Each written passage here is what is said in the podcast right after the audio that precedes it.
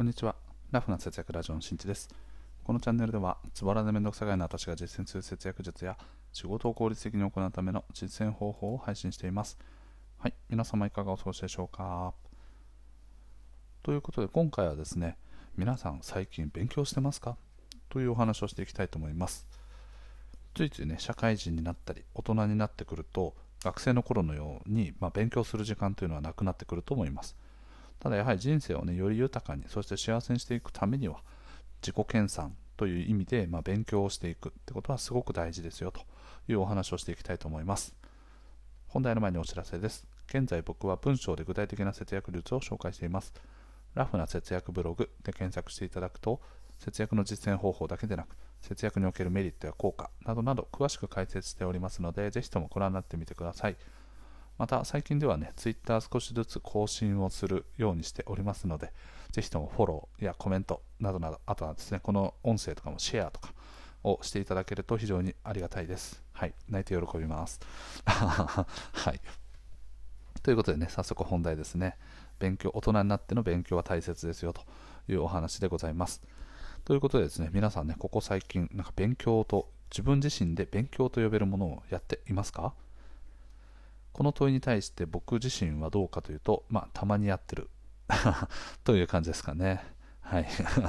はいまあ、勉強の定義っていうのは難しいですよね。大人になって。で、学生の頃の勉強の定義っていうのは、やはりですね、あの自分の学力に関しての話だったんですけど、大人になったからの勉強っていうのは、まさにですね、自分の生活を豊かにするための知識などをしっかりとインプットできてますかということが、まあ、一つ挙げられるんじゃないかなとまあ、知識や経験を詰めていますかというところですかね。うん、なので、まあ、学力、例えば英語だったりとかね、あの数学、数字の計算だったりとか、そういうことだけではなくて、例えば人間関係を円滑に進めるためのコミュニケーション技術だったりとか、あとは仕事でより収入を増やすためのこうスキルの部分ですね。例えばこうエンジニアとかの方だったら、そのシステムのね、作るこうマークアップのやり方だったりとか、ディレクターだったらこう進行管理とかリスク回避とか、そうリスク管理とかそういったものだったりとか、多分様々あると思います。でそういった勉強をねあの最近してますかという問いなんですがとじゃあ日本人の一般的にあの成人成人というかね社会人か社会に出た、えっと、これちょっと毎回ややこしいんですけど 日本人の社会人における、えっと、平均勉強時間がどれぐらいなのかという話なんですけどこれですね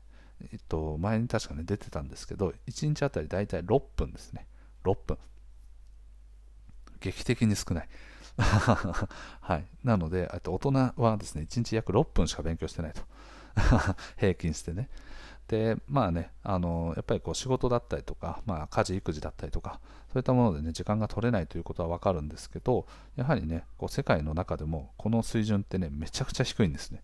はい。なので自己研鑽を日本人はかなり怠っているというような考え方なんじゃないかと思います。であくまでも平均になってくるので、おそらく多分1日30分勉強してますとか、1日1時間勉強してますとか、すごくやっている人たちもいるし、逆に言うと1日も0分なんですっていう人もいると思うんですね。なので限りなく0分に近い人たちが比率としてめちゃくちゃ高いっていうことですね。はい。そう思うとね、だからほぼ1日何も勉強してませんと。平均時間で言うと6分。みんなの総合的な平均を取ると6分。で、この6分っていうのは大体ですね、僕がよく食べている蒙古タンメン中本のカップラーメンをですね、のためのお湯を沸かして、そしてあの麺が出来上がる5分待つ。それぐらいの時間しか勉強してないっていうことなんですね。はい。少ないですね。うん。で、今回はですね、まあね、あのちゃんと勉強してますかっていう話を問いかけるとともにですね、大人になっての、まあ、勉強ってすごく楽しいんだよということをね、ちょっとお話したいと思っております。はい。じゃあ僕自身はね、今現在どういう勉強をしているのかっていうとですね、まあ主にブログですね。はい。もうあの、日々ですね、収入を自分自身のね、こう節約の実績を残していく、実績というかね、節約をどういうことができるのかというインプットに対してアウトプットをしていく。でそのアウトプットをしていくすなわち記事を書いていくときにはどういった記事の書き方が望ましいのかどういうふうにするとこう Google が、ね、評価してくれるのかとかあとは見ている人の課題をどうやったら解決できるのかとかあとはどういうような画像を作ったらいいのかみたいなものを自分でこう考えたりとかあとはこう、ね、いろんなサイトとかで情報収集をしたりとかそんなことを、ね、しながらあの実践しています。なのでインプットをしながらこうアウトプットをしていくみたいな、あの入ってきた得られた知識をもとにその知識を生かすように実践していくみたいな感じですね。でその他にはですね最近だと、まあ、ちょっと本がね最近読めてないんですけどと問題解決法っていうようなね実践問題解決法みたいなあの元マッキンゼー出身のコンあ、まあ、コンサルタントの人ですね、はい、コンサルタント会社マッキンゼーの出身の方の本なんですけど、まあ、こういったようにですね仕事でど自分自身の価値を上げるためにはどうしたらいいのかとか。でそのためにこの課題解決をするための方法とかがここに書いてあるんですけどこういったまあいわばね読書によってインプットをしている。というのがまあ僕の大体日常的なまあ勉強と呼べるものですかね。はい。まあ、勉強の概念というのは人それぞれだとは思いますが、はい、僕自身はこれをねしっかりと勉強と捉えてます。で冒頭で話したようにやはり自分の人生を豊かにしていくための、まあ、知識や経験を勉強というふうに捉えているので将来僕はあの場所を問わずにね働けるような働き方をしたいと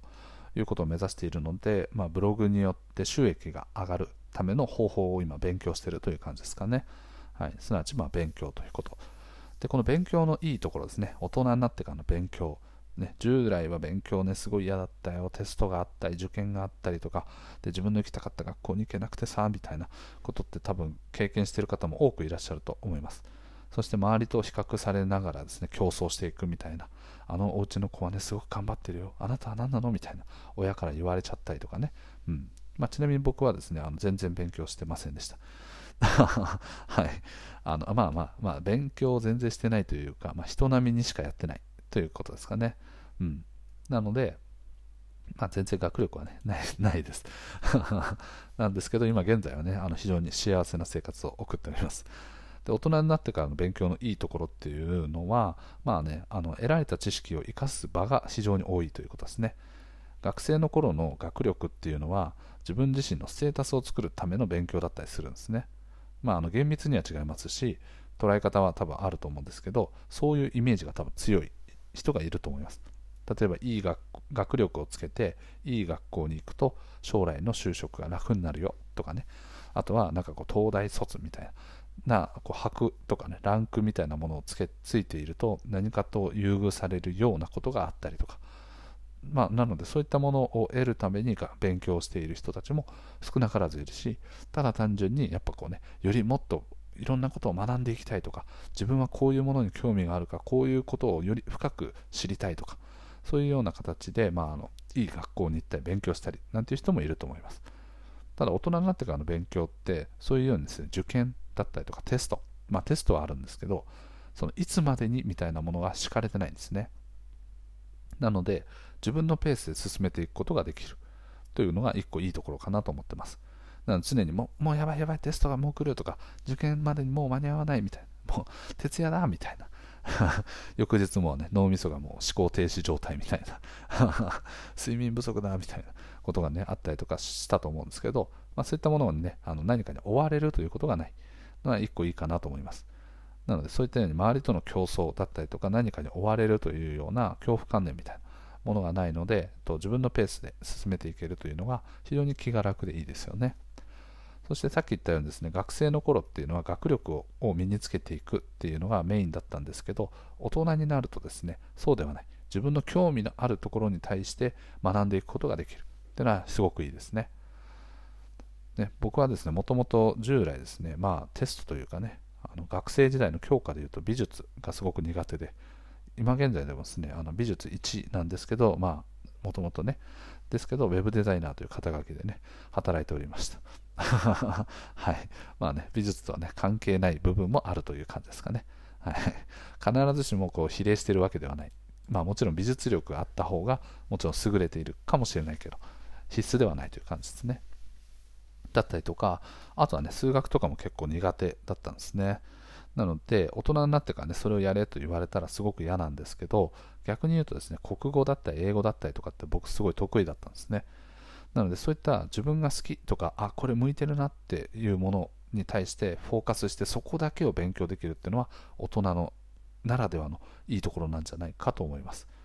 何者かにですね、強制的にあのやりなさいとかね、そういうような指示がないこと。で自分自身が興味のある分野をより深掘りしていくのであの多分ね興味関心っていうものがあるっていうねベースにそこがあるので学んでいくスピードがね劇的に速いですそして周りから言われたりとかああやらなきゃとかそういうような意識ではなくだんだんだんだん習慣化されてあ気になるもっと調べてみようとかっていうのを自分が能動的に動いていくようになっていくと気づくとすごく知識がついてたりします。事実僕もですねこのブログの運営という観点で、まあ、Google の検索結果上位表示するね SEO という考え方だったりとか Twitter とかこう Instagram とかそういったようなですね SNS のねマーケティングの話だったりとかあとはこう記事をどういうふうに書いていくのか構成だったりとか、まあ、ライティングだったりとかそういったものがですねやっていく中で勉強していく中で勝手にもっと知りたいと思ってくるんですね。そうするとはい、もうあの無意識の中でどんどんどんどん情報をね深掘りしていってあなるほどねこういうことねっていうのを得られてでその得られた情報が出てくるとやっぱり人間ってね行動したくなるんですよね。試してみたいと思うんですね。だから例えばですね目の前にこう買ったばっかのね AirPods とかねあが家にありましたそうすると物があるので早速試したいと思うんですね、うん、だ知識も一緒ですね。自分の中に知識が入ったあるっていうことが実感できた時にそれを試したいと思って行動に移していくので、はい、そのサイクルをやっていくとインプットしたものをアウトプットして試す。っていうのを習慣化していくことができるのでだんだんだんだんねあのもう課題とかが新しく見つかってでそれをどうしてどうやったら直せるのかみたいなようなまあ、いわばですね僕らのウェブの業界でいうとの PDCA サイクルっていうね改善サイクル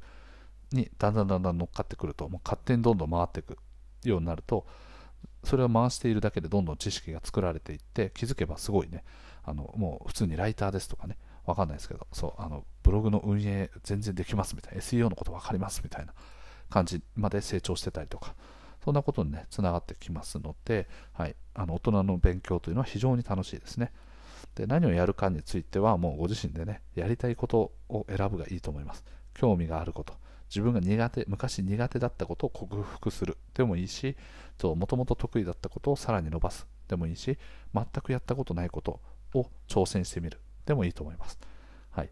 ただですね、まあ、1個注意として挙げるのはやはり勉強という観点で言うとなんかねインターネット上に落ちてるニュースとかそういったものでの情報収集っていうのはあんまりお勧めしないです。なぜならですねあの、まあ、見る内容によります。はい、例えばブログの記事を書くための、まあ、お作法とかそういうのの記事だったらいいんですけど基本的になんかニュース的なね記事とかを読んでいるとまず情報が浅い、うん。まあ、あの瞬発的なものニュースってこう瞬発的な内容を取り上げてたり話題だったりを取り上げているので一刻も早く出すことが結構重要視されてるんですね。